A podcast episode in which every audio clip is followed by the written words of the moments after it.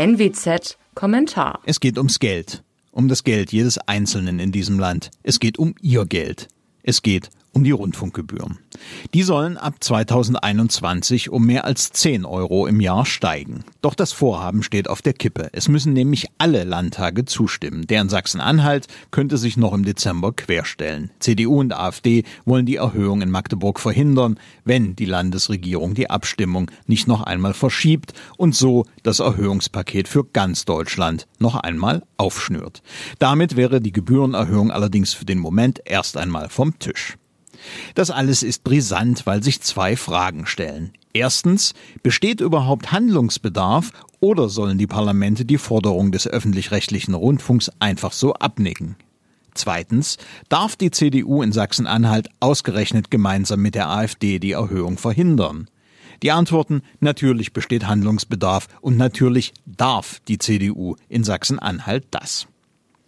Die öffentlich-rechtlichen sind ein Dschungel. 74 Radio, mehr als 20 TV-Programme, unüberschaubare Aktivitäten im Internet, massives Engagement im Werbemarkt und gewaltige Organisationen mit gewaltigen Verwaltungen.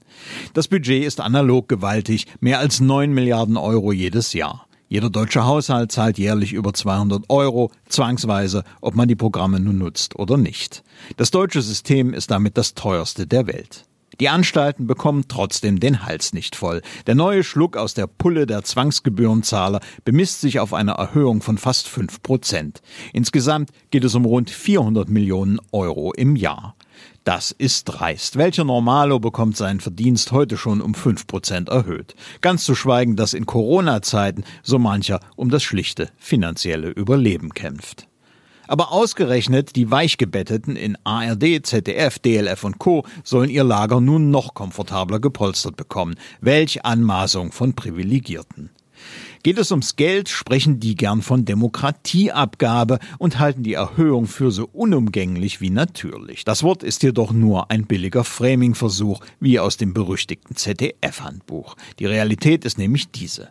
Die öffentlich-rechtlichen sind im Jahr 2020 nicht mehr unverzichtbar, wenn man sich in Deutschland umfassend informieren will.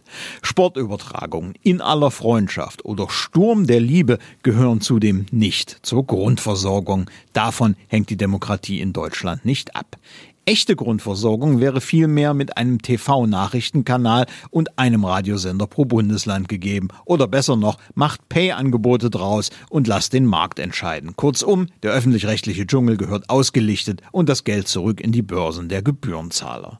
Solche Freiheit ist eine Horrorvision für die Chefetagen der öffentlich-rechtlichen Konzerne. Und so unternahm die ARD im letzten Moment den Versuch, mit einer Studie gegenzusteuern, deren Kern eine so suggestive wie manipulative Frage war. In der Umfrage im Auftrag der ARD kam dann natürlich das gewünschte Ergebnis heraus. Zitat, in Sachsen-Anhalt ist eine knappe Mehrheit der Menschen für die Erhöhung des Rundfunkbeitrages. Zitat Ende. Blöd nur für die Auftraggeber, dass parallel dazu eine Umfrage des INSA-Institutes veröffentlicht wurde, die ganz andere Zahlen lieferte. Danach sind nur knapp 20 Prozent der Deutschen für die Erhöhung, rund 54 Prozent aber dagegen. Da hat die ARD-Framing-Abteilung eine Bauchlandung bei dem Versuch hingelegt, per Mehrheitsargument Druck auf die Abgeordneten in Magdeburg auszuüben. Was uns zu der Frage führt, ob solche Zustände auch mit Hilfe der AfD zu ändern wären, also ob die CDU in Sachsen-Anhalt mit der AfD gemeinsam stimmen sollte. Sicher sollte sie es, denn bisher hat sich das System als nicht reformierbar erwiesen. Es hat im Gegenteil ständig weitere Wucherungen hervorgebracht. Parlamente müssen da endlich eingreifen. Gut, dass jemand den Anfang macht. Es gilt außerdem in diesem Fall wie anderswo, wenn die Falschen das Richtige fordern, wird das Richtige dadurch nicht falsch. Mein Name ist Alexander Will, bitte bleiben Sie uns gewogen. Sie hörten einen Kommentar der Nordwestzeitung.